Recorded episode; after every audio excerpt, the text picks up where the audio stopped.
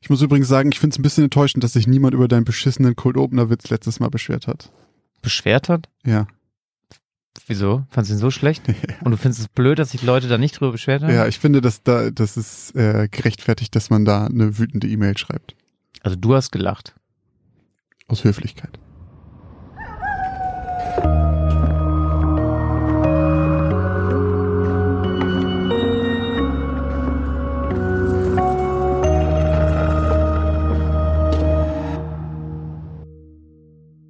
Moin und herzlich willkommen zur 21. Folge von Geschichten aus dem Altbau, dem Grusel-Podcast. Auch heute natürlich wie immer mit mir, Christoph Wellbrock. Und wie immer mit mir, Josch Kliemann. Auch heute geht es wieder um schaurige Ereignisse, mysteriöse Vorkommnisse und lauter unerklärbare Phänomene. Und für alle neuen Hörerinnen und Hörer, die jetzt eingeschaltet haben, ihr dürft am Ende entscheiden, ob es sich bei diesen Geschichten, die wir euch erzählen, um wahre oder um unwahre Geschichten handelt. Und bevor wir jetzt auflösen, ob die Geschichten vom letzten Mal wahr oder unwahr waren, eine kleine Spoilerwarnung. Falls ihr mit dieser Folge erst anfangt, springt doch einfach zu 19 Minuten und 48, denn ab dort könnt ihr die neuen Folgen hören, ohne gespoilert zu werden. Ich glaube, deine Geschichte war zuerst dran. Nee. Genau. Doch, Spuren im Schnee war die zweite Geschichte. Ach, das ist deine, ne? Ja. Deine richtig. Geschichte war. Die klingen so ähnlich. Das stimmt. Wir Eisige hatten, das war Kälte, wirklich reiner Zufall. Eisige Kälte und Spuren im Schnee. Genau, und da eisige Kälte zuerst ist, ähm, bin ich auch zuerst dran, meine Vermutung abzugeben. Aber bevor ich das tue, werde ich natürlich wie immer erstmal schauen, was denn unsere Community meint. Und das ist schon wieder ein ziemlich knappes Ding hier. 51% von euch glauben nämlich, dass Josh uns eine wahre Geschichte erzählt hat, währenddessen 49% glauben, dass er uns angelogen hat. Tja, Bin ja mal Also. gespannt, ob wir mal irgendwann Zahlen kriegen, die entweder genau 50-50 sind oder mal so extrem so 90 zu 10 ja, oder sowas. also wir hatten glaube ich schon mal so ein, so ein 80. ja, irgendwas. irgend so ein Ding, einen so hatten wir schon mal. aber, sowas, was so richtig eindeutig ist, hat man noch nie. nee, das stimmt. Aber es ist ja quasi auch wieder hier gerade so ein 50-50, also 1, 51 zu 49. Ha, Ich habe mich auch wieder ein bisschen schwer getan, muss ich leider sagen. Äh, ja, aber bevor ich meine Vermutung sage, ähm, fasse ich nochmal einmal ganz kurz zusammen, worum es ging in Eisige Kälte. Denn wir begleiten eigentlich vier beste Freunde, die gerne Eisangeln gehen und auch an diesem Tag Eisangeln gehen wollen. Allerdings können zwei nicht. Einer meldet sich nicht und der andere hat keine Zeit, weil er sich, glaube ich, um seine Freundin kümmern muss. Ähm, deshalb gehen nur zwei von den beiden aufs Eis zum Angeln. Und ja, es wird unangenehm, ein Nebel zieht auf, ähm, jemand glaubt, eine Gestalt im Nebel zu sehen und geht dieser nach und dann bricht das Eis. Und dann hört er auch noch ein Platschen. Und er läuft quasi diesem Platschen nach und ja, fischt zum Glück seinen Freund aus dem Wasser, der kurz davor war, wirklich unter dem Eis zu verschwinden und sieht währenddessen gleichzeitig noch den Freund, der sich nicht gemeldet hat, tot unter der Eisdecke treiben. Tja, also es war nicht, ging nicht alles mit rechten Dingen zu auf diesem See. Ähm, deswegen ist es auch wieder eine, eine schöne Gruselgeschichte gewesen, tatsächlich. Ähm, und ich habe mich ein bisschen schwer getan, muss ich sagen, ob, also wie meine Vermutung ist. Ja, unsere Community ja auch. Ja, es war so, ja, wie, wie gesagt, fast ein 50-50-Ding. Also, mach. Jetzt hetzt mich doch nicht so. Ja, du hattest jetzt zwei Wochen Zeit. Ja, ich muss mich ja immer, ich versuche ja immer, mich hier noch zu rechtfertigen mit meiner Vermutung. Ähm, okay, ich sag's einfach jetzt so, ich glaube. Ah, nee, weißt du, das Ding ist halt, das kann halt mega sein, dass du in irgendeinem so einem finnisch halb russischen Blatt oder so gelesen hast, dass irgendwann mal sowas passiert ist, weil das so speziell war einfach, so, keine Ahnung, du sitzt doch nicht hier vor deinem Computer, denkst dir eine Geschichte aus und sagst, hm, ich glaube, ich mache das irgendwo mal an der lett lettischen, finnischen Grenze und google auch noch, wie dieser komische Schlitten da heißt. Podkukelka. Botkugelka, genau. Aber weißt du was? Nee, ich hätte eigentlich gesagt, du hast es ausgedacht und jetzt sage ich, genau das, was ich gerade gesagt habe, ist es nämlich gewesen und ich sage, es ist wahr. Punkt. So Leute, wir können uns alle freuen. Es ist Zahltag. Denn ich habe mir diese Geschichte ausgedacht. Hast du einen Euro da? Jetzt nur mein Geld. Warte mal, Oder habe ich, ja, ich noch gar nicht geguckt, ob ich Geld. Hau rein. So, Bitteschön. Dankeschön. Fuck. Firma dankt. Denn ich habe mir diese Geschichte komplett ausgedacht. Ich habe auch keine Inspiration gehabt. Ich fand einfach das Thema Eisfischen irgendwie interessant. Und habe das dann mal ein bisschen gegoogelt und dann gemerkt, dass das anscheinend ein Riesending in Finnland ist und damit Ach, stand wirklich. und damit stand auch der Platz und dann habe ich halt geguckt. ich glaube, in Spanien gehen die auch gerne Eisfischen. Und dann musste ich tatsächlich viel darüber lesen, wie man denn überhaupt richtig Eis fischt, was man dafür braucht, äh, wie finnische Namen ausgesprochen werden und Wörter wie Potkokelka. ähm, es hat aber tatsächlich sehr viel Spaß gemacht, die Geschichte zu schreiben. Und Glaub ich. umso mehr, wenn Christoph dafür noch einen schönen Euro bezahlt. Ja, ich muss auch sagen, ich habe sie, ich habe sie, glaube ich, auch echt ein paar Mal gehört und dieses ähm, ah, das, das war Mhm. schon wirklich ziemlich geil, muss ich, äh, muss ich hier noch an dieser Stelle einmal Ja, nochmal erwähnen. War ein kleines Ähm, Experiment. So, da war ein bisschen. Ist dir gelungen? Sehr gut. Das freut mich sehr. Ich hoffe, es haben sich vielleicht ein, zwei Leute erschreckt beim Hören oder so ähnlich. Das würde mir schon reichen. Hm. Ja, aber so kurz ist auch meine Auflösung dann im Endeffekt, denn es gibt nicht näher darüber zu erzählen. Tja, gut, aber ähm, gut, ja, hast ja. Ja. eben alles schon gesagt. Und deswegen springen wir direkt über zu Spuren im Schnee, Christophs Geschichte vom letzten Mal. Hm. Und da war das Ergebnis schon etwas eindeutiger, denn wir haben euch auch da gefragt, ob ihr glaubt, dass die Geschichte wahr oder nicht wahr ist. Und von euch sagen 76 Prozent, sie ist wahr und 24 sie ist falsch. Das ist schon drei Viertel in eine Richtung. Tja, Das ist schon, ja, es haben auch, glaube ich, relativ viele kommentiert. Also wir Ja. haben ja einmal diese Abstimmung, aber wir rufen ja auch immer dazu auf, dass man unter das Folgenbild auch noch seine Vermutung schreibt. Und da hat recht ein rechter Diskurs stattgefunden. Da Ja. waren sich nämlich ganz, ganz, ganz, ganz, ganz viele sicher. Nicht nur zu, nicht nur sich sicher zu sein, ob diese Geschichte einen Wahrheitsgehalt hat oder nicht, sondern auch noch, wo das herkommt. genau, Was ich sehr witzig fand, ist, dass ähm, gesagt wurde, dass du den Unterschied, also dass du dich nicht entscheiden konntest, ob es Heu oder Stroh war. Fuck, Leute, Alter. Und ich habe es tatsächlich gegoogelt und es ist ein Unterschied, ja, denn Heu wird verfüttert und Stroh nicht. echt?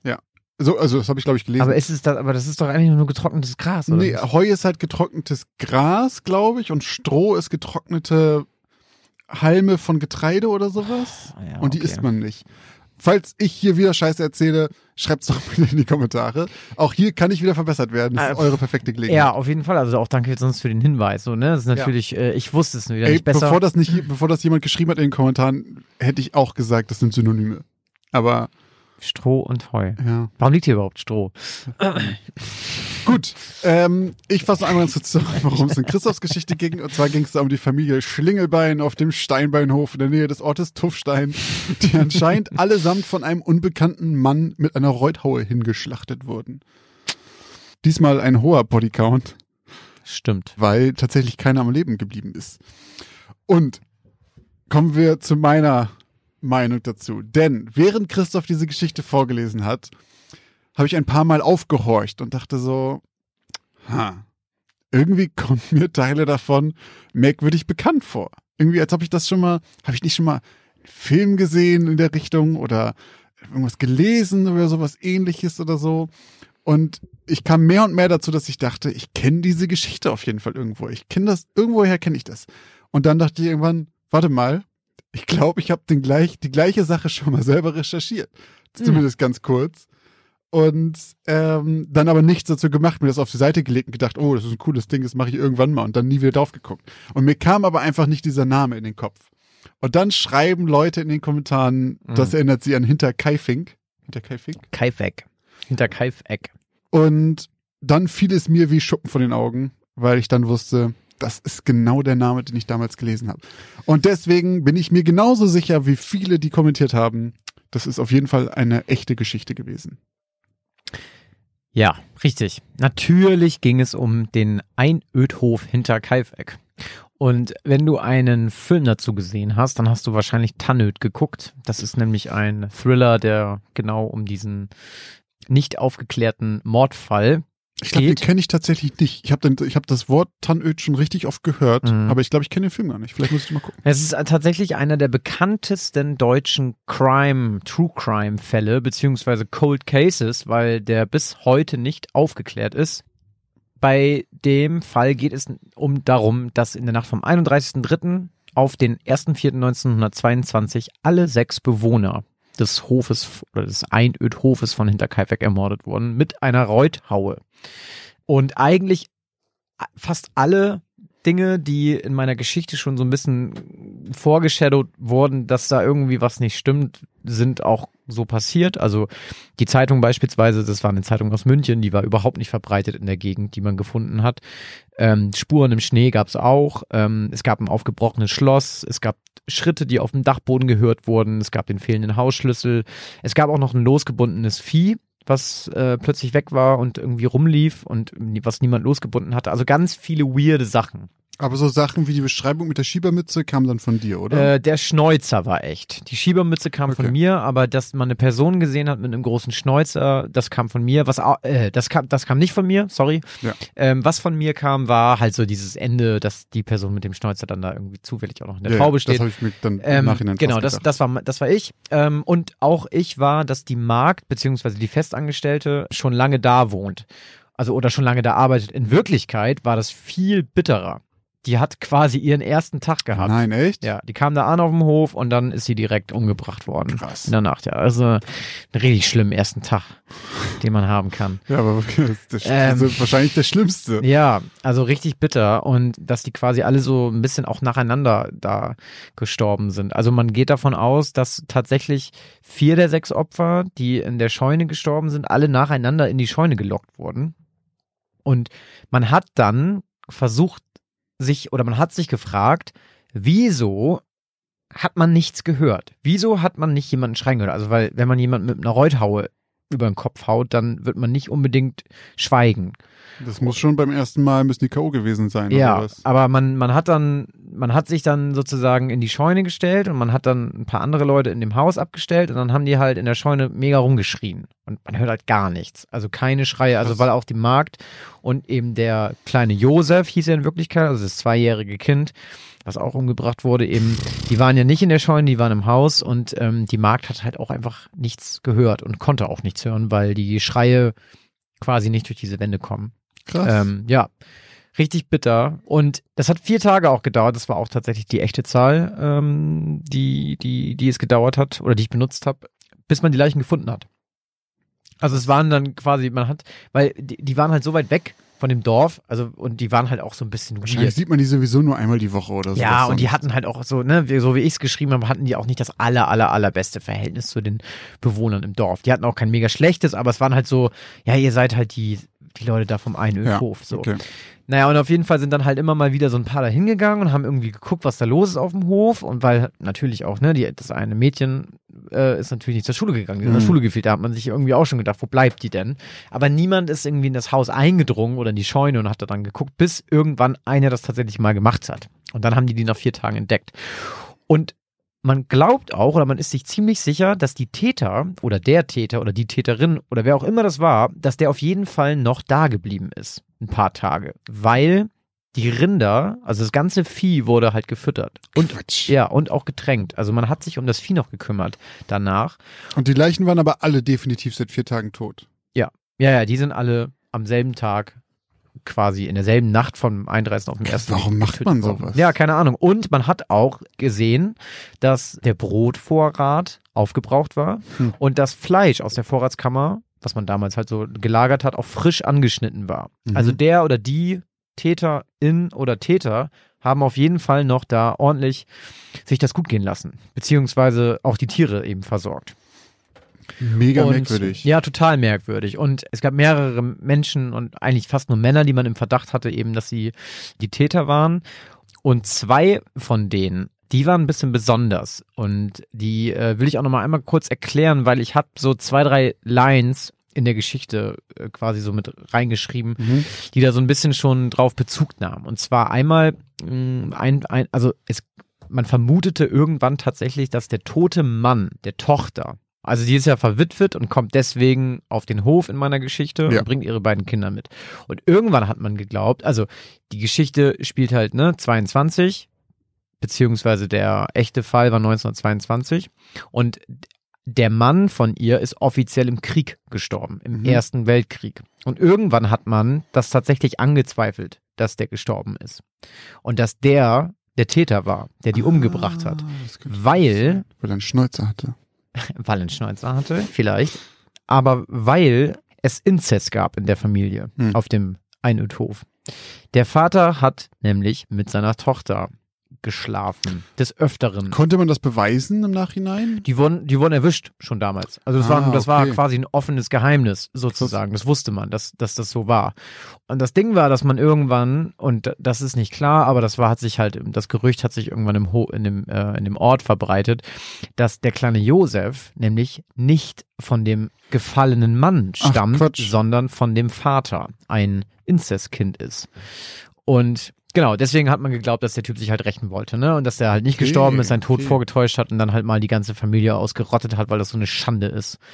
Na gut, damals konnte man noch nicht DNA-mäßig gucken, ob es wirklich der Sohn von dem ist, ne? Genau. Und das Mhm. Gleiche gilt für den zweiten Täter, denn das war ein ortsbekannter Mann, der angeblich eine Affäre auch hatte mit der Tochter. Also die hat sich ganz schön, Wollte ich gerade äh, sagen. die hat es faustdick hinter den Ohren, die gute. scheint sich ja alles ziemlich auf die zu fokussieren. Genau, und ey. der wurde irgendwann nämlich auch, also er war auch im Verdacht, der, der Vater zu sein und der hat dann irgendwie auch Unterhalt gezahlt und irgendwann aber nicht mehr, weil er sich sicher war, dass er das nicht war und dann auch gesagt hat, dass der Vater das war und dann hat er die auch, glaube ich, wegen Blutschande angezeigt.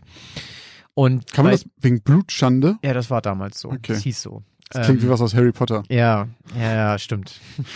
Aber ja, früher war es halt alles ein bisschen anders, ne? Das und, stimmt wohl. Ähm, ja, und der musste sich auch tatsächlich noch ganz, ganz, ganz lange anhören, dass er der Täter ist. Und äh, musste, also hat auch oft dagegen geklagt, hat auch Mhm. oft gewonnen, dass man, also quasi, er wurde halt, oder er hat Leute angezeigt wegen übler Nachrede und so. Also man Ja, konnte ihm okay. aber auch, also man konnte eben bis heute niemandem was nachweisen. Allerdings, und das ist jetzt noch mein letzter Satz, den ich dazu sagen möchte, weil das ist so ein Riesenthema. Es gibt da Bücher drüber, Thriller drüber, es gibt einen riesigen Wikipedia-Artikel Ja. und ganz viele andere Artikel. Also, wenn ihr Interesse habt, hinter Kaifek, googelt das. Also, wie gesagt, wir haben, ich habe auch ganz viele Nachrichten bekommen oder wir auch als Podcast von Leuten, die da in der Nähe wohnen, die da ganz viele Insights hatten. Ganz viele von euch wussten das, also ihr hattet alle recht. Aber ein Satz noch, also es gab eben 2007 haben 15 Polizeibeamte, die in der Ausbildung waren, eine Abschlussarbeit geschrieben und die bestand aus über 188 Seiten. Und alle an diesem Bericht beteiligten Beamten waren sich unabhängig voneinander ziemlich, ziemlich sicher, den Täter zu kennen. Nachdem sie sich quasi alles an Fakten und Materialien nochmal besorgt hatten und es nochmal alles durchgearbeitet hatten und mit heutigen, also 2007 Standards nochmal eben äh, ermittelt hatten. Und die waren sich ziemlich sicher und haben den Namen des Täters einfach nicht verraten, um äh, Rücksicht zu nehmen auf die Nachfahren desjenigen. Weil das heißt, es da eh, kommt jetzt keine Pointe? Nee. Nee, es ist einfach ein tragischer Cold Case offiziell, beziehungsweise glaubt man halt, dass man mittlerweile Das weiß, klingt, wer wie es so, war. es klingt ja. wie so ein, oh, wie war wie das noch bei Kindern irgendwie, wenn jemand sagt, du weißt eh nicht, was das ist. Doch, weiß ich, aber ich sag's dir nicht. Ja, ja, voll. Aber das hat man nicht gemacht, weil wahrscheinlich irgendwie in diesem Dorfding, dann wäre die ganze Familie da irgendwie, würde die da Ja, noch gut, drunter das, leiden. das stimmt halt. aber, dann kann man auch davon ausgehen, dass es wirklich jemand war, Der da noch wohnt. der oder da irgendwie, genau, Stimmt. weil sonst wäre es ja egal, wenn man jetzt gesagt hätte, das war der tote Mann aus dem Krieg, Ja. sondern ist es halt Wär's so, halt ja, who cares? So, wahrscheinlich leben die eh alle nicht mehr. Oder keine Ahnung. Wer weiß. Ja. Aber ja, Aber es ist jetzt ein ärgerliches Ende für das. Aber andererseits heißt das ja auch, Ja, was heißt ärgerlich? Es ist offiziell halt wirklich ein Cold Case, ne? Also man, so. ich weiß, aber das heißt ja auch, wenn, also, muss ja nicht so stimmen, aber das heißt ja, dass wahrscheinlich, wenn man sich jetzt quasi alle Beweise suchen würde, wenn man wirklich, also wenn ihr da draußen wirklich wissen wollt, was da passiert ist, dann zieht euch doch einfach aus irgendwelchen Quellen alle Fakten, die ihr dazu kriegen könnt, hin und dann kombiniert und vielleicht kommt ihr auf das gleiche Ergebnis wie, wie die Polizisten. Äh, Ich glaube, die Polizisten haben noch ein bisschen mehr. Ihr müsst einfach nur Ja, 180 Beweise Seiten Absan vorliegen. Abhandlung schreiben und dann wisst ihr es. Aber ich glaube, Tannöd gucke ich mir trotzdem mal an. Ja, ich habe es nicht geguckt, ich habe aber bei IMDb geguckt und dann war es so eine 5, und dann habe ich gedacht, Ja, na gut, verdammt. das muss nicht Vielleicht kann man seine Zeit dann doch besser verschwenden. sein. Ja, vielleicht mit einem guten Thriller über den Ein- und Hof. Bücher sind ja meistens immer Stimmt. besser als schlechte Filme. Also ein schlechtes Meist, Buch. Bücher also- sind doch meistens immer Nein, besser also als ein- schlechte ein schlechtes Filme. Buch ist immer noch besser als ein schlechter Film, würde Oh, ich Bin ich sagen. mir nicht sicher. würde ich sagen. Nee, ich glaube, ein schlechtes Buch hörst du einfach früher auf zu lesen. Ja, ja, gut. Das Ein schlechtes sein. Buch, zieh- also wenn du wirklich Ja, stimmt, weil es länger Zeit denkst- dauert einfach. Genau. Ne? Ja gut, okay, wenn es richtig schlecht ist, dann ja. Und einen richtig schlechten Film, da kann man, ich glaube, der Unterschied ist, an einem richtig schlechten Film kann man noch Spaß haben. So, indem man sich drüber lustig macht, wenn man es mit mehreren Leuten guckt. Du liest ja nicht mit mehreren Leuten ein schlechtes Buch. Hey, so wie bei High Tension zum Beispiel. Ja, zum Beispiel. Gut, okay, genug jetzt davon. Aber auch mit dem Lästern hier über den Film. Jetzt machen wir eine kurze Werbeunterbrechung.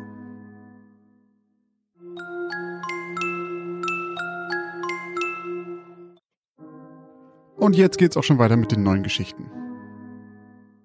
Okay. Ich ähm, finde, du fängst einfach direkt an mit deiner Geschichte von heute. Ja. Ich habe übrigens äh, letzte Folge ein bisschen Ärger bekommen von meiner Freundin, dass ich das Wort fickrig gesagt habe. Von wegen, ihr seid ja alle schon ganz fickrig. Werde ich jetzt nicht mehr benutzen. Fand sie irgendwie doof. Ich finde das Wort auch nicht schön, habe ich dir auch schon gesagt. Hast du auch gesagt, ne? Ja. Okay, Leute, ihr seid alle bestimmt schon ganz kribbelig. Das ist Und- schön. Kribbelig ist schön. Und deswegen machen wir jetzt weiter mit meiner ersten Geschichte. Oder mit der ersten Geschichte von Folge 21. Die da lautet. Das Haus auf dem Hügel. Ich kann mich noch genau an alles erinnern. Haargenau, um ehrlich zu sein. Doch bilde ich mir ständig ein, als könnte ich es nicht. Manchmal höre ich kurz vor dem Einschlafen noch das Rasseln der Eisenketten, die von der Decke hingen, welche ich wegen der absoluten Dunkelheit nie sehen konnte. Wie lange ich an diesem Ort war, weiß ich nicht mehr. Irgendwann hörte ich aus Verzweiflung damit auf, kleine Kiesel und Steinchen aneinander zu reihen, um die Tage zu zählen. Damals war es für mich leichter, einfach zu schweigen und so zu tun, als hätte ich keine Erinnerung an die Zeit. Ständig klingelte bei uns das Telefon. Leute von der Zeitung oder vom Fernsehen, Polizisten, Psychologen, die ganze Batterie, die sich halt meldet, wenn so etwas passiert. Der eigentliche Grund meines Schweigens war jedoch, dass ich versucht hatte, mir selbst einzureden, wirklich keine Erinnerung mehr an das Geschehene zu haben. Ich bin froh, dass ich relativ glimpflich aus der ganzen Nummer rausgekommen bin und heute dank starker Medikation ein fast normales Leben führen kann. Denn wie gesagt, mit dem Steinchen und Kieseln zählen hörte ich aus Verzweiflung auf. Dieser verfluchte Xander Dreyfus. Ich konnte diesen arroganten Nichtsnutz noch nie leiden. Prahlt, wo es geht mit der Kohle seines Alten, kriegt aber alleine nix auf die Reihe und musste wahrscheinlich noch nie für einen einzigen Dollar arbeiten gehen. Warum die halbe Schule diesem Möchtegern hinterherläuft, ist mir ein Rätsel. Hätte nicht viel gefehlt gerade und seine Zahnbürste hätte morgen früh ins Leere gegriffen. Doch hatte er gerade noch mal die Kurve gekriegt und von dem armen Stuart abgelassen. Mickey war nämlich rot angelaufen. Und wenn Mickey rot anlief oder aus der Ruhe kam, war das für die Ursache kein gutes Zeichen. Mickey war ein guter Kerl, ein sanfter Riese. Er kam mit jedem aus und schlichtete, wenn es sein muss. Vor Mickey hatte man Respekt, doch auch Mickey begegnete jedem mit Respekt. Und für diejenigen auf unserer Schule, denen man überhaupt keinen Respekt zollte, setzte er sich besonders ein. So auch für den armen Stuart. Warum man sich über das arme Kerlchen lustig machte, war mir ein weiteres Rätsel. Der Junge war so arm dran, dass selbst die Schläger unserer Schule, Benny und Larry, ihn in Ruhe ließen. Doch Xander Dreyfus spielte einfach nochmal in einer ganz anderen Liga von dummen Arschlöchern. Als die Show vorüber war, drehte ich mich wieder zu meinem Spind um, kramte nach ein paar Sachen für meine Hausaufgaben und stopfte sie anschließend in meinen Rucksack. Ein Blick auf die Uhr verriet mir, dass es allerhöchste Eisenbahn war, dass ich mich auf den Weg machte. Nachdem nämlich seit circa einem Dreivierteljahr schon über vier Kinder in Castle Springs auf mysteriöse Art und Weise verschwunden waren, legten meine Eltern besonders viel Wert darauf, dass ich nicht lange trödelte und zeitig nach Hause kam. Ich hielt mich natürlich an die Regel, schließlich wollte ich nicht meine Videospiele als Strafe für eine Woche abgeben. Doch war ich anderer Meinung, was die Kinder betraf, und glaubte, dass sie einfach von zu Hause abgehauen waren. Auf dem Heimweg kam ich wie jeden Tag am Sportplatz der Castle High vorbei. Wenn ich nicht zu spät dran gewesen wäre, wäre ich vermutlich auch wie jeden Tag noch ein paar Minuten da geblieben und hätte das Baseballteam der Schule durch den Maschendrahtzaun beobachtet. Seitdem mein Dad mir zu meinem, ich glaube, sechsten Geburtstag einen Baseball geschenkt hatte, begeisterte ich mich für den Sport. In meinem Spind bewahrte ich sogar einen handsignierten Baseball mit der Unterschrift von Sammy Sosa auf, den ich bei dem Besuch eines Spiels mit meinem Dad fangen konnte. Heute war jedoch für all das keine Zeit. Ich zwang mich nicht, nach rechts zum Sportplatz rüber zu gucken, als ich das Feld passierte, und bog ohne mich nochmal umzudrehen an der Kreuzung hinter dem Baseball-Pitch nach links in den Flower Drive. Der Name war Programm, denn der Mittelstreifen der knapp vier Kilometer langen Straße war ein gut gepflegtes Blumenbeet. Es roch herrlich, wenn man in die Straße bog, und hier und da hockten gebückte Gestalten mit Handschuhen und Sonnenhüten, die ehrenamtlich gärtnerten und immer nett grüßten. Das letzte Stück meines Heimwegs jedoch war das absolute Gegenteil des Flower Drives, denn das letzte Stück war die Quarry Street. Ein Schotterweg mit gerade mal einem bewohnten und einem leerstehenden Haus. Jedes Mal, wenn ich an dem düsteren, leerstehenden Haus auf dem kleinen Hügel vorbeikam, überkam mich zumindest für den Bruchteil einer Sekunde eine Gänsehaut. Die Fenster des Erkers waren von innen mit billigem Pressholz verrammelt und teilweise schon zersplittert. Auf der Veranda wippte eine vermoderte Hollywood-Schaukel im Wind und man konnte das Geräusch des Seils hören, was sich genau so anhört wie im Film, wenn sich jemand erhängt hatte und hin und her schwang. Es war grässlich. Schlimmer, als wenn jemand mit den Nägeln über die Tafel kratzte. Die Hauswand war mit Tags und Graffitis besprüht und es lag überall Müll im Vorgarten. In der Schule erzählte man sich die wildesten Geschichten von Satanisten, die schwarzen Messen dort feiern würden oder dass die vier verschwundenen Kinder dorthin verschleppt wurden, um sie im Keller des Hauses tief unter der Erde zu quälen. Auch wenn ich diesen Geschichten keinen Glauben schenkte, ich ging nicht gerne durch die Quarry Road und besonders ungern an dem Haus vorbei.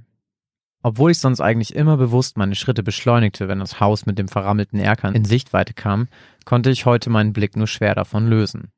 Irgendetwas zog mich in seinen Bann. Ich konnte nicht mal sagen, was.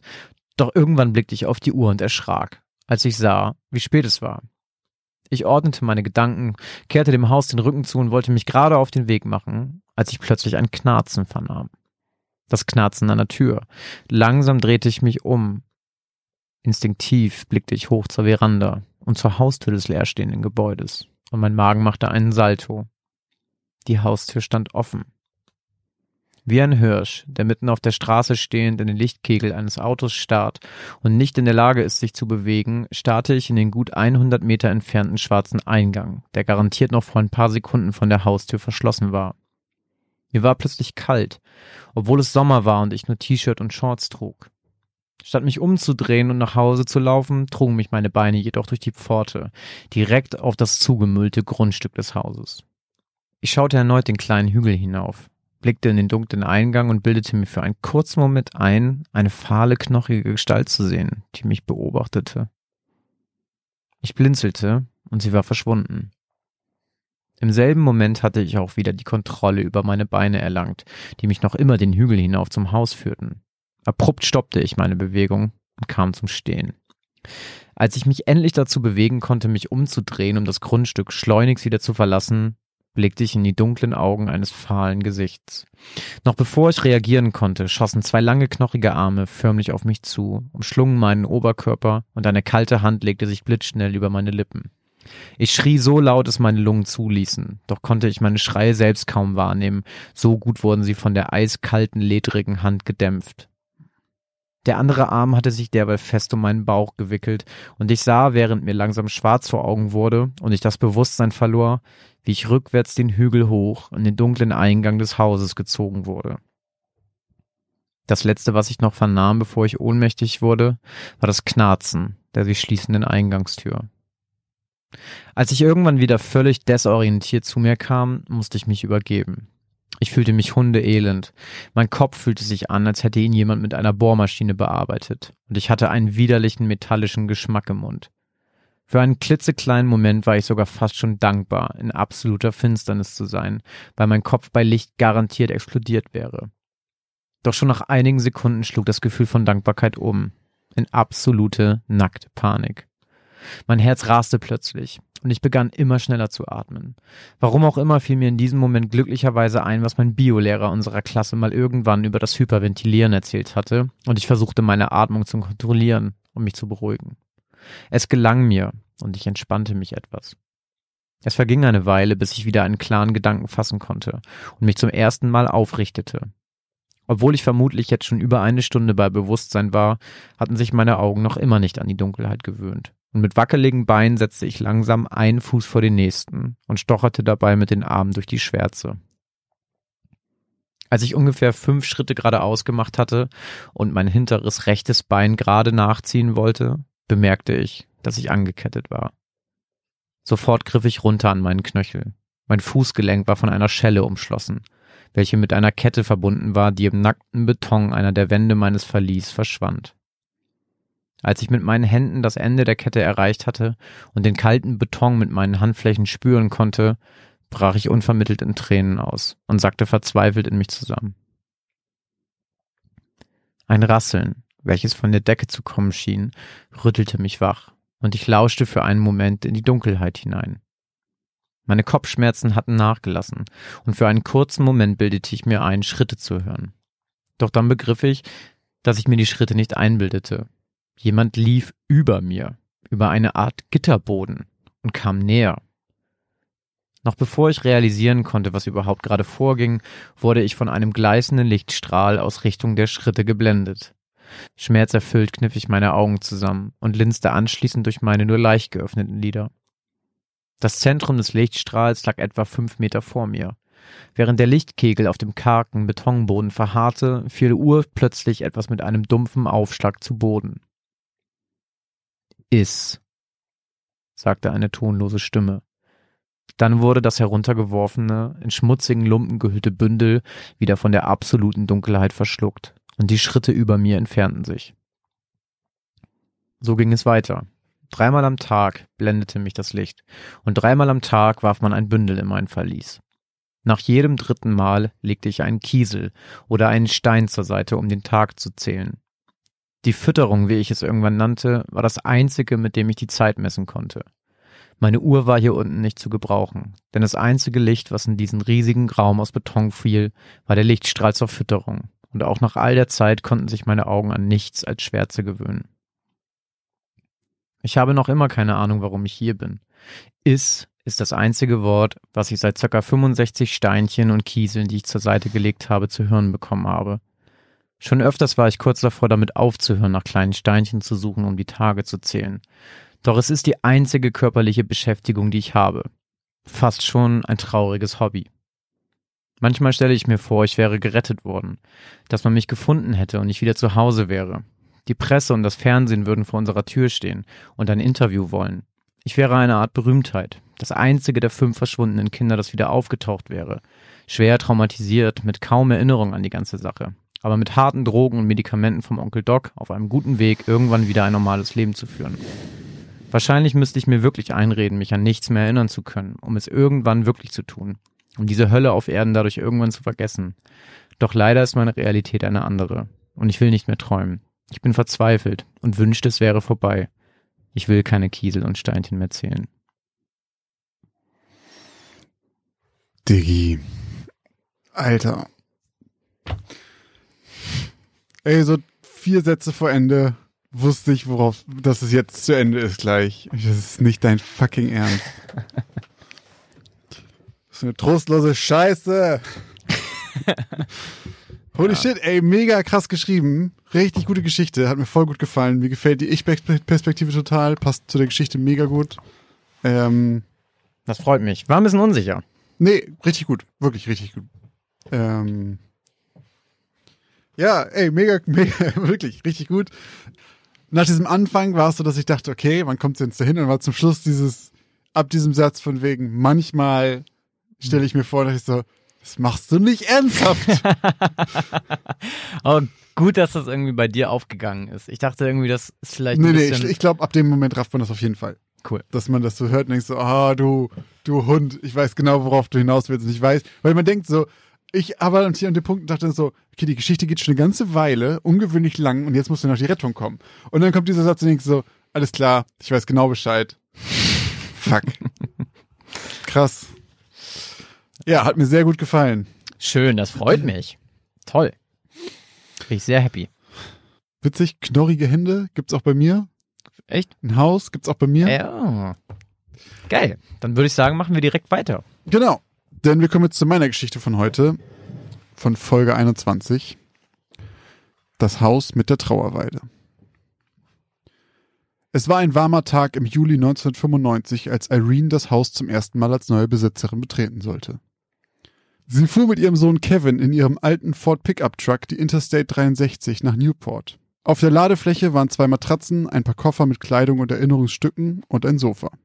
Das sollte reichen für die erste Nacht. Die Fenster des Wagens waren komplett heruntergekurbelt und der Wind rauschte durch ihr Haar. Sie war glücklich. Sie hatte sich entschieden, sich zur Ruhe zu setzen. Ihr Sohn war jetzt Mitte 20 und sie war schon fast 60. Das Haus in der Market Street in Newport, Indiana, sollte ihr Alterswohnsitz werden. Sie hatte unfassbares Glück gehabt, denn sie hatte das Haus sehr günstig ersteigern können. Vermutlich, da die Vorbesitzerin des Hauses Suizid begangen hatte und die Bewohner Newports ziemlich abergläubisch waren. Irene zum Glück nicht. Nach ein paar Stunden Fahrt kam sie an. Das erste, was sie erblickte, war die riesige Trauerweide, die am vorderen Teil des Grundstücks neben dem Gehweg thronte und ihre knorrigen Äste wie ein Gewirr aus hölzernen Fingern weit über das Gelände hinweghängen ließ. Irene parkte ihren Pickup am Straßenrand und stieg aus. Stolz flammte in ihr auf beim Anblick ihres Grundstücks. Bisher hatte sie immer nur zur Miete gewohnt, doch jetzt, jetzt war sie endlich Eigentümerin ihres eigenen Zuhauses. Okay, das Haus war nicht riesig, hatte keinen Keller und keinen zweiten Stock, aber es war ihrs. Das Besondere an dem Haus war seine Form. Es war gebaut wie eine Kirche in der Form eines Kreuzes. Merkwürdigerweise war die vordere Seite jedoch die kurze Seite des Kreuzes, so dass es quasi auf dem Kopf stand. Naja, da hatte wohl jemand beim Bau nicht ganz mitgedacht. Der Eingang war umgeben von einer kleinen Veranda, die teilweise von dem Geäst der Trauerweide bedeckt war. Das Holz der Fassade war wohl vor einer Weile mal weiß. Viel zu sehen war davon jedoch nicht mehr. Hauptsächlich erkannte man es an den abgeplatzten Farbresten, die rund um das Haus verstreut von hohem Gras verschlungen wurden. Auf dem Dach fehlte auch die ein oder andere Schindel, jedoch nichts, was nicht mit ein paar Handgriffen zu schaffen sei. Irene wischte sich den Schweiß von der Stirn. Es wurde immer wärmer hier draußen. Die Sonne stach durch den wolkenlosen Himmel direkt in Irenes Auge, als sie sich nach dem Wetter umsah. Wenn es hier draußen so warm war, würde es drin verdammt stickig sein, zumal alle Fenster fest verschlossen waren. Sie steckte den Schlüssel in das alte Schloss, das zu ihrer Überraschung kein bisschen verrostet war, und drehte um. Mit einem sanften Klack entriegelte sich die Tür und schwang auf. Irene erschrak fast ein wenig, als sie ihren ersten Schritt in das Haus machte. Es war unglaublich kühl hier drin. Und das in einem Haus, dessen Isolierung seit seinem Bau im Jahr 1891 nicht mehr modernisiert wurde. Das müssen hier mindestens 10 bis 15 Grad weniger sein als draußen. Sie wunderte sich jedoch nicht lange über die nette Abkühlung und räumte mit Hilfe ihres Sohnes innerhalb kürzester Zeit den Pickup leer.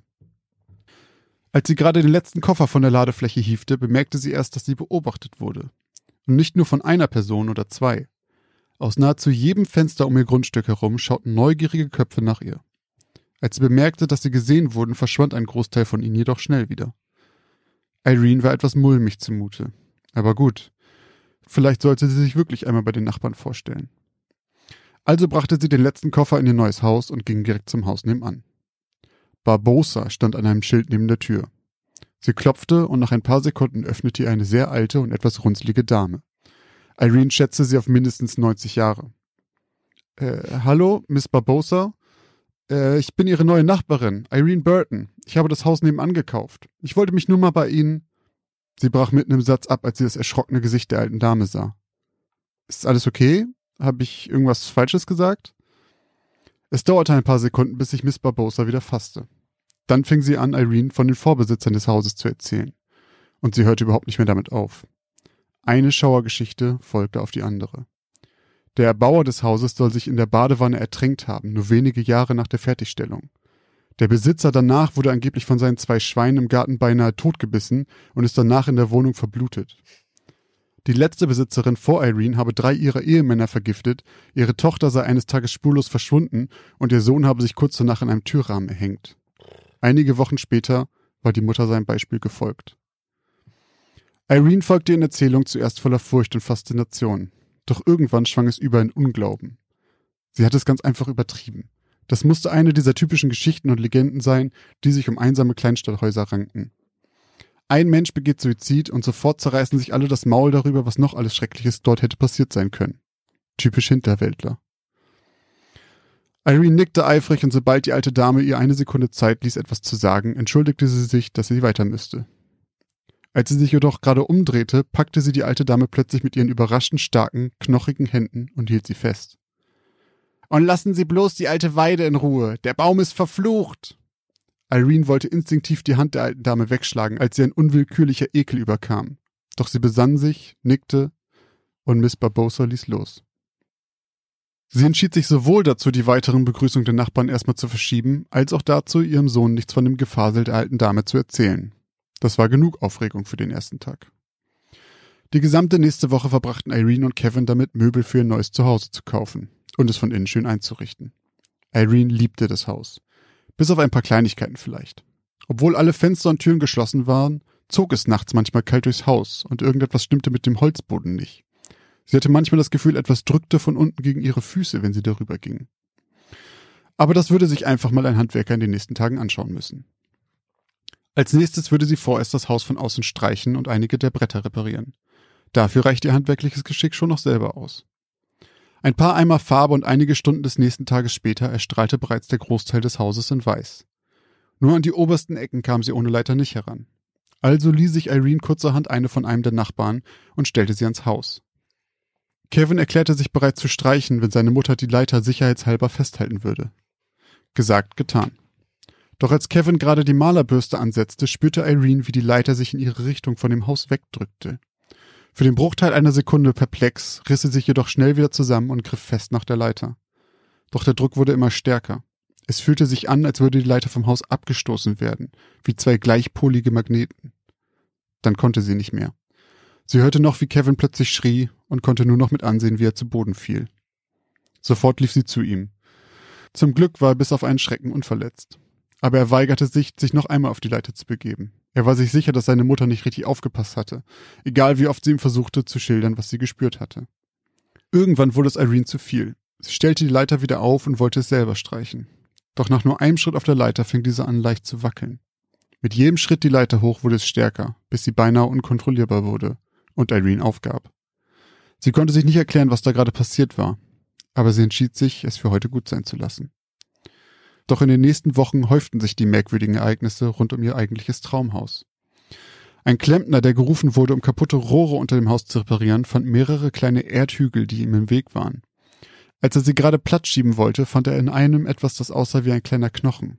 Er gab ihn Irene, die ihn aus Neugierde an einen befreundeten Arzt gab, welcher ihr sagte, dass es höchstwahrscheinlich der Armknochen eines Kindes sein musste. Hm. Er war aber schon sehr alt. Die Beamten der örtlichen Polizei reagierten jedoch absolut nicht, wie Irene erwartet hätte. Anstatt irgendwelche Ermittlungen anzugehen, waren sie abweisend, als sie erfuhren, wo dieser Knochen herstammte, und rieten Irene, ihn besser wieder dorthin zu legen, wo er gefunden wurde. Der Klempner kam nie wieder zu Irene. Zwei Tage nach dem Fund des Klempners gab es einen weiteren Vorfall mit einem jungen Mann, der die Gärten in der Gegend mähte. Irene stellte ihn an, damit er sich auch um ihren Garten kümmerte. Während er den Vorgarten um die Weide mähte, wollte sie hinten ein paar Blumen pflanzen. Doch nach wenigen Minuten hörte sie, wie der Motor des Meers ausging und schreckliche Schreie von der anderen Seite des Hauses ertönten. Sie lief rüber und fand den jungen Mann mit schmerzverzerrtem Gesicht auf der Treppe der Veranda. Sie musste einen Krankenwagen rufen. Die Ärzte sagten, er hätte sich den Rücken gebrochen. Später erzählte ihr der Mann, er hatte nur ein Stück der Weide kürzen wollen, um darunter besser mähen zu können. Da habe ihn etwas zurückgeworfen. Irene musste unweigerlich an die Warnung der alten Miss Barbosa denken. Selbst sie musste langsam zugeben, dass es ein paar Zufälle zu viel wurden. Der Wendepunkt kam für Irene zwei Wochen nach dem Unfall des Gärtners. Drei Freunde von ihrem Sohn waren zu Besuch und verbrachten den Nachmittag im Haus. Doch als sie gerade gehen wollten, fragte eine Freundin von Kevin, ob sie sich ein paar Äste der Weide mitnehmen dürfe. Sie wollte daraus Deko basteln. Irene erzählte den dreien mit einem verlegenen Lachen von den Vorfällen. Sie kam sich dumm dabei vor, doch aus irgendeinem Grund hatte sie ein schlechtes Gefühl bei der Sache. Doch die drei lachten nur laut. Anscheinend hielten sie es für einen Scherz, und einer von ihnen brach mehrere Stöcke ab und warf sie ins Auto. Dann fuhren sie los.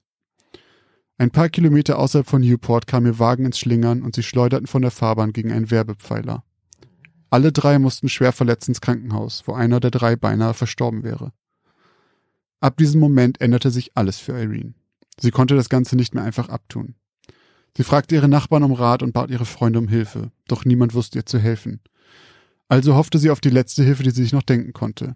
Sie ließ ein Kruzifix beim örtlichen Pastor segnen und hängte es in die Mitte des Hauses an eine Wand.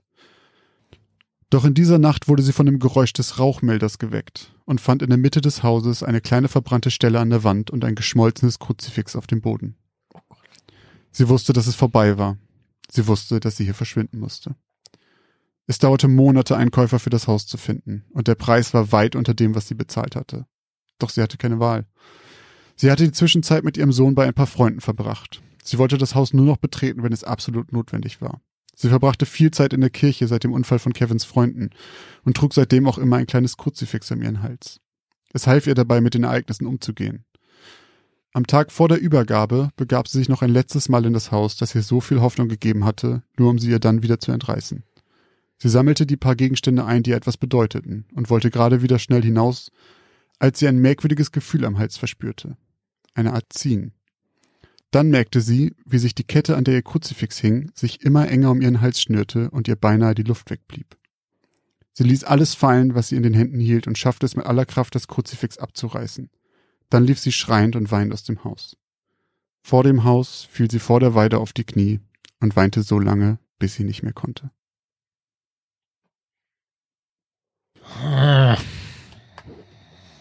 Also, wir haben schon wieder ein verfluchtes Haus, in dem Kruzifixe, die man aufhängt, über Nacht verbrennen. Eine Trauerweide wie bei Harry Potter, die den Gärtner wegschlägt. Die peitschende Weide. Die peitschende Weide, genau. Alter Schwalter, also Alter, stell dir mal vor, du hörst einen Rauchmelder nachts und dann siehst du, wie das Kruzifix auf einmal weggekokelt ist, was du da gerade aufgehängt hast, weil du glaubst, dass da was im Busch was ist. Vor allem, wenn du noch nicht so richtig sicher bist vorher und denkst so, na gut. Also dann würde ich aber auch das probieren. Weite suchen. Ich würde vielleicht nicht vor die Trauerweide laufen, die schon den Gärtner geboxt hat und weinen, sondern ich würde mich ins Auto setzen und Tschüssikowski. Solange man der nichts tut, scheint ja nichts zu machen. Ist dir mal aufgefallen, dass man immer nur in Gruselgeschichten und Horrorfilmen und so weiter, wenn es um solche Häuser geht, ne? Und man dann den Background des Hauses erfährt, von wegen, da hat sich jemand umgebracht oder da wurde eine Familie ausgelöscht, Ja. bla bla. Dass das aber immer nur, also dass man immer selber in dem Moment daran denkt, ja, würde ich safe nie einziehen. Wenn ich das hören würde, würde ich das niemals machen. Niemals. Wenn sich da Leute umgebracht haben. Ja, genau. Also wenn du so einen Film guckst oder so, oder ich, wenn ich einen Film gucke oder ein Buch lese oder so, wo dann irgendwie sagt, ah ja, hier ist ein komisches Haus, das ist ein bisschen gruselig, ah, jetzt habe ich auch erfahren, warum das so billig war, da hat sich jemand umgebracht oder Mhm. da wurde jemand abgeschlachtet. Und dann ist es so, ja, kein Wunder, dass da, dass da nicht alles mit rechten Dingen zugeht. So.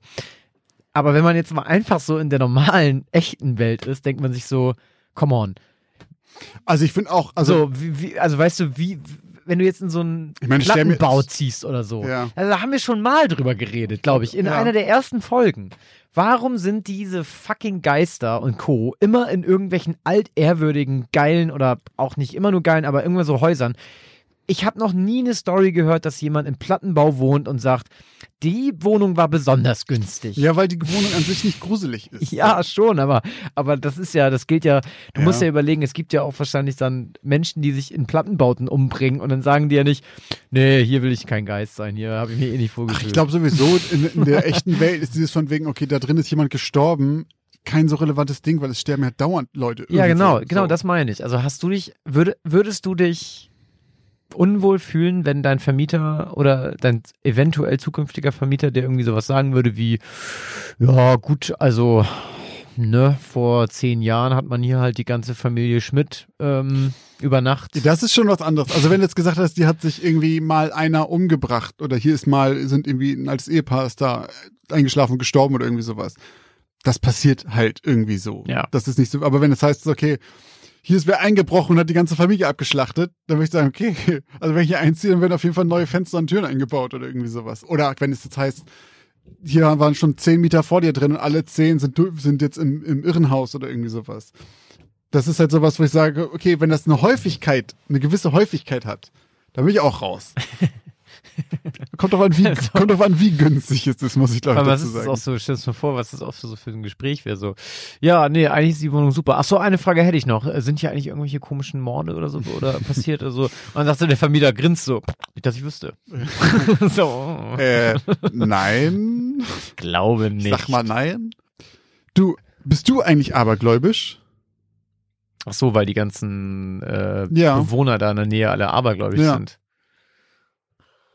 Ja, jein, jein. Also eigentlich nicht. Aber ich, ich würde einfach bestimmte Sachen jetzt nicht herausfordern. Also ich, ich, ich habe jetzt keine, keine, also weißt du, wenn jetzt eine schwarze Katze vorbeiläuft oder also so sagen wir mal diese ganzen Klassiker an Aberglaube, so die man so hat, ne? Mhm. Da habe ich jetzt überhaupt kein Problem, da glaube ich gar nicht dran. Aber auch an so manche Sachen, da denke ich mir halt so, da, das, das muss ich auch nicht bewusst machen. Also ich meine, viele Sachen sind dann auch einfach so, die macht man sowieso irgendwie nicht, weil man sie so gelernt hat. Und deswegen denke ich mir so, okay, warum soll ich jetzt mit Absicht diese Sachen tun, nur um zu sagen, ich bin nicht abergläubisch. Da hatten wir schon mal drüber geredet, dass wir keinen Ouija-Board-Kram machen würden oder dieses Ja. Bloody mary Ja, und genau. so weiter. Sowas zum Beispiel. Ja, ich meinte jetzt tatsächlich mehr so klassischer Aberglaube. Weil zum Beispiel mir halt also so aufgefallen Katzen, die über die Straße laufen, Ja, genau. Oder unter halt Leitern durchgehen. Freitag der 13. Nee, Bruder, da, also ganz ehrlich, Freitag der 13. finde ich richtig albern. Ja, ist, finde ich ähm, unter Leitern durchgehen. Also ich wüsste nicht, warum man überhaupt unter einer Leiter durchgehen soll mit Absicht. In der Regel steht da einer drauf, da muss ich dann auch nicht da drunter gehen, kann ich auch auch. vorbeigehen. Zerbrochener Spiegel? Ah gut, da bin ich, ah, da bin ich dabei. Ja, ne? da bin ich dabei. Also, mh. Also, weil ich merke, also ohne Scheiß, sagen wir es mal so, sagen wir es mal so. Und ja, dann merke ich, okay, also sagen wir es mal so, wenn mir ein Spiegel kaputt gehen würde, ne? ja. Ich glaube, ich würde den sieben Stunden liegen lassen.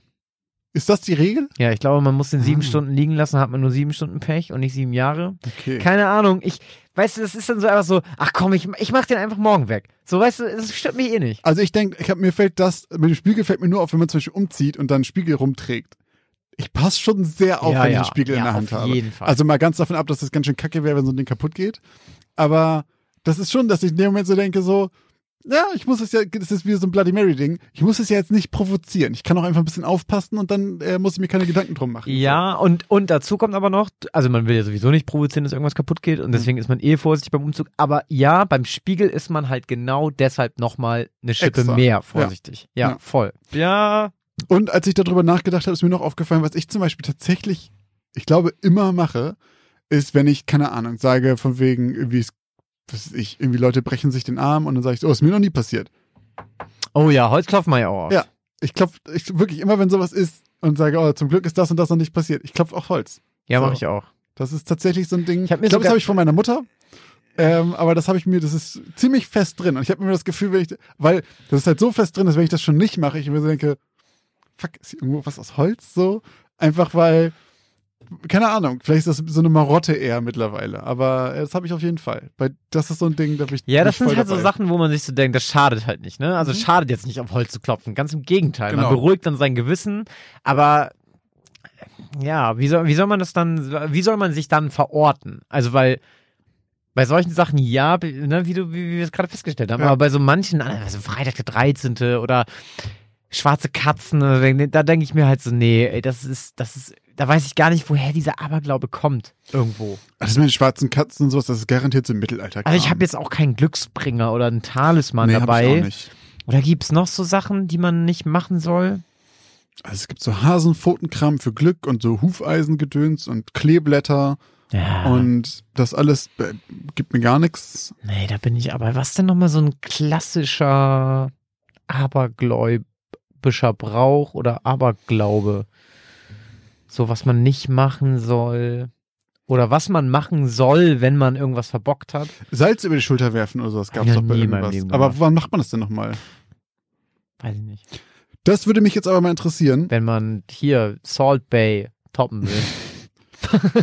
Falls ihr, unsere lieben Hörerinnen und Hörer, irgendwelche Rituale habt, die ihr immer macht. Ja, Wenn stimmt. irgendwas euch passiert oder irgendwelche Sachen, an die ihr auf jeden Fall glaubt, schreibt uns das mal bitte. Das würde mich tatsächlich interessieren, wie weit verbreitet sowas heute noch ist. Ob es tatsächlich jemanden von euch gibt, der, ich weiß nicht, schwarze Katze von links oder sowas ist die Regel, glaube ich, ne? Keine Ahnung. Irgendwie sowas, falls ihr wirklich bei sowas dann irgendwie sagt, okay, nee, gehe ich lieber einmal um den Block. Ich weiß nicht, ich, wie gesagt, man hört vielleicht auch raus, dass ich diese Regel nicht gut kenne. Aber falls ihr an sowas glaubt oder sowas wirklich praktiziert, so, würde mich sehr interessieren. Und vielleicht irgendwas, was ihr uns auch als Tipp mit auf die Reise geben könnt, von wegen, so wie bei dem Holzklopfen, das und das, macht das mal auf jeden Fall. Ich hatte schon Pech damit. Ja, und wie geht ihr generell damit um? Seid ihr so wie wir? So, So mit Aberglauben, so ne? halb ja, halb Mhm. nein? Oder seid ihr so, ach komm mal, ich klopfe auch nicht auf Holz? Aber weißt du, das Ding ist auch, man klopft halt auch dann safe, also weißt du, man, man ist dann auch so, man klopft dann aber auch nicht, wenn man kein Holz hat. Also diese Marotte, es ist zwar so marottig, aber du machst es dann auch nicht so von wegen, oh, ich klopfe auf Holz und klopfst dann irgendwie auf Metall, sondern das macht man bewusst nämlich nicht. So Ja, aber schreibt uns, äh, schreibt uns das mal, Würde mich wirklich interessieren. Äh, denkt und wie ihr das handhabt. Und wir machen jetzt weiter mit unserem Lieblingspart eigentlich. dem Danke sagen. Genau. Wir sagen gerne Danke. Diese Folge sagen wir sogar sehr viel Danke mal wieder.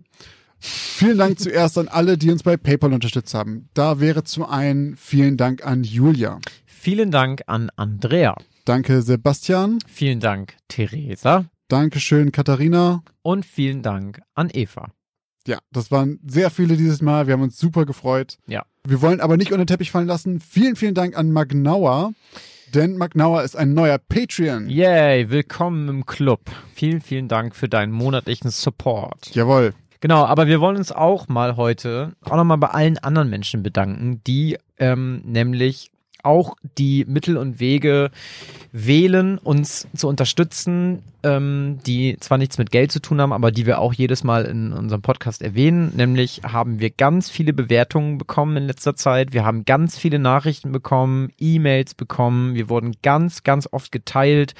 Und wir wollen uns auch an dieser Stelle nochmal ganz explizit bei euch allen bedanken. Vielen Dank, dass ihr uns hört. Vielen Dank, dass wir euch anscheinend so gut gefallen, dass ihr das irgendwie bei iTunes schreibt, dass ihr uns freiwillig in euren Instagram-Stories teilt und uns weiterempfehlt. Das ist wirklich mega, mega, mega gut. Und also es hilft uns einfach auch super und es ist toll, dass ihr das macht und ähm, vielen, vielen Dank an dieser Stelle. Das macht tatsächlich einfach richtig, richtig viel Spaß, dieses ganze Projekt mit euch zu machen, weil ihr bei allem so dabei seid. Ihr schreibt viel, ihr macht viel, ihr teilt viel. Das ist einfach ein mega geiles Gefühl und äh, vielen Dank, dass ihr uns dieses Gefühl gibt. Genau und auch ähm, an ganz viele Menschen, die uns seit neuestem hören und uns immer noch auch zu echt schon alten Folgen mittlerweile irgendwie E-Mails schreiben und ja. auch noch irgendwie auf unsere äh, Bitten eingehen, uns halt zu feedbacken, wie wir das halt, keine Ahnung, in Folge fünf oder sechs Mal gemacht haben, kriegen wir halt auch dazu noch E-Mails. Und jetzt haben wir zum Beispiel gerade noch ganz viel Stuff gekriegt zu dem Thema Schlafparalyse oder was jetzt auch irgendwie wieder kam, waren Doppelgänger und so. Also ja, total toll, dass, das total dass diese gefreut. alten Folgen in Anführungszeichen halt auch für ganz viele Menschen noch neu und aktuell sind und wir dann auch noch echt aktuelle E-Mails bekommen. Total toll, freut uns total. Das ähm, zeigt uns auch immer wieder, dass solche Sachen nicht einfach vergessen sind, so ein bisschen. Für uns sind die natürlich schon, liegen die ganze Weile zurück, aber ich finde es mega cool, so mitzukriegen, dass das immer noch gehört wird. Das ist einfach ja. wirklich einfach ein richtig, richtig schönes Gefühl. Ja, auf jeden Fall. Also ganz, ganz, ganz vielen Dank an euch da draußen. Ihr macht uns sehr, sehr froh damit. Falls ihr uns auch richtig froh machen wollt und uns noch nicht auf irgendeine Art und Weise unterstützt habt, dafür gibt es, wie ihr eben schon gehört habt, sehr viele Möglichkeiten. Zum einen könnt ihr uns finanziell unterstützen und zwar über Patreon oder Steady. Die Links dazu findet ihr entweder hier in der Folgenbeschreibung, in den Show Notes oder bei Instagram oder Twitter als Link in der Bio. Genau, und in diesem Link findet ihr zusätzlich auch noch einen Paper-Link. Also falls ihr nicht monatlich uns bei Patreon oder Steady unterstützen möchtet, dann könnt ihr das auch einmalig bei PayPal machen. Da könnt ihr uns sonst auch finanziell unterstützen oder eben nicht finanziell. Denn nicht finanziell könnt ihr uns unterstützen, wie Christoph eben schon gesagt hat, wie es auch sehr viele wirklich gemacht haben. Teilt uns bei Instagram, schreibt uns eine Bewertung bei iTunes, hört den Kram einfach ganz, ganz, ganz, ganz viel. Dadurch kommen wir in den Charts höher. Oder redet einfach mit euren Freunden. Das macht man ja auch viel zu selten heutzutage. Empfehlt ihnen einfach unseren Podcast und sagt ihnen, falls ihr das gut findet und meint, das ist für die auch gut, erzählt ihnen davon. Und je mehr uns hören, desto schöner für uns. Genau. Es ist einfach ein Win-Win-Win. Also wir kriegen mehrere Hörer. Ihr bekommt Gebt das Gefühl, geile Empfehlung. genau, eine geile Empfehlung abgegeben zu haben und helft dann der anderen Person einen geilen Podcast zu bekommen. Also Leute, man, man, also es ist einfach ein inneres Blumenpflücken. Besser geht's mal. nicht. Eine Besser große Party nicht. für alle. Ja, normalerweise sind wir dann ja auch immer am Ende, aber wir sind ja auch nicht nur fast am Ende unserer Folge angelangt, sondern auch fast am Ende dieses Jahres. Ja, 2020. Und ist, genau, Leute, und es, es ist, ist fast vorbei. Es ist fast vorüber. Diese Folge ist die letzte Folge in diesem Jahr. Unsere nächste Folge kommt Neujahr raus, also direkt am 1. Januar 2021. Mhm. Könnt ihr alle schön verkatert, nachdem ihr euch alleine zu Hause schön betrunken habt, ohne Böller, könnt ihr direkt am nächsten Morgen direkt gruselig. Was gibt es Geileres? Ey, weißt du, das ist auch so ein geiles Ding. Man freut sich eh schon auf 2021, damit die Kacke endlich mal vorbei ist mit 2020. Und dann kriegt man auch noch eine Kirsche obendrauf und das Jahr beginnt mit Geschichten aus dem Altbau. Ich hätte es eher anders gesagt. Man freut sich eher auf die nächste Folge Geschichten aus dem Altbau und dazu die Kirsche obendrauf ist 2020 ist vorbei. Ja, oder so. Kann man, kann man auslegen. Kann man auslegen, wie man möchte. Und da wir den Großteil von euch nämlich nur noch heute ein schönes Weihnachtsfest wünschen würden, wollen wir das natürlich gleich tun. Mhm. Aber für unsere Patreons und Steadies gibt es nämlich noch ein kleines Weihnachtsgeschenk von uns beiden. Wir hören uns nochmal. Genau. Denn wir werden euch in einer kleinen Weihnachtsfolge, die wir euch Heiligabend unter den Baum legen, noch einmal ganz persönlich für dieses Jahr verabschieden und euch äh, eine schöne Weihnacht wünschen. Für alle anderen, die auch nochmal von uns hören wollen, den raten wir natürlich, diesen Link in, der, in dem Linktree nochmal äh, zu besuchen und zu gucken, ah, ist es mir das wert, vielleicht ein kleines Weihnachtsgeschenk von den beiden zu bekommen? Hm. Die Berechtigung dafür findet ihr, wie eben schon erwähnt, in äh, dem Linktree bei Steady und bei Patreon. Und dieses Mal tatsächlich, das klingt jetzt total doof und unromantisch, aber wir äh, werden das Special dieses Mal wirklich nur an die ähm, Steadies und Patreons rausgeben, weil das technisch tatsächlich einfach einfacher ist mhm. äh, und wir nicht mehr in der Lage sind. Wir müssen quasi dann zig also wir müssen ja jede MP3 einzeln versenden sonst. Und bei Patreon Steady haben wir halt die Möglichkeit, das einfach in den Feed zu packen. Und dort könnt ihr dann darauf zugreifen. Übrigens auch auf die Halloween-Special-Folge. Die ist auch Stimmt. immer noch da äh, und wartet darauf, vernascht zu werden. Aber sonst an dieser Stelle nochmal an alle anderen. Wir wünschen euch ein tolles Weihnachtsfest mit eurer Familie, mit euren Liebsten. Versucht ein wenig Ruhe in das Ende des Jahres zu bringen und äh, ein bisschen zur Besinnung zu kommen. Ich glaube, das tut uns allen ganz gut. Ja. Haut euch natürlich trotzdem ordentlich den Bauch voll mit allerlei Leckereien, die es so an Weihnachten gibt. Klar. Wenn ihr uns das sagen wollt. Josh, was gibt's bei dir klassisch zu Weihnachten? Kartoffelsalat, Würstchen. Safe. So, so mittags und abends noch was anderes? Oder so nee, am 25. gibt's dann geiler. Aber am 24. ist Kartoffelsalat, Würstchen. Baba. Mega. Finde ich Voll. gut. Hab ich ich habe jetzt schon, scheiße, wenn ich so sage, ich krieg gerade richtig Hunger. Oh, Kartoffelsalat mit Bockwurst ist auch richtig underrated. Ich finde, je älter man wird, desto mehr wertschätzt man das. Vielleicht ist das so ein, so ein, so ein Ding, an dem man merkt, so, oh, Man wird erwachsen. guck mal, schon über 30. Aha. Richtig Bock auf Kartoffelsalat und Würstchen. Egal, egal. Schreibt uns, was ihr esst, wenn ihr wollt. Wir wünschen euch schöne Weihnachten und wir wünschen euch einen guten Rutsch. Lasst die Böller weg, bleibt zu Hause und wir hören uns dann im nächsten Jahr. Bei der nächsten Geschichte aus dem Altbau.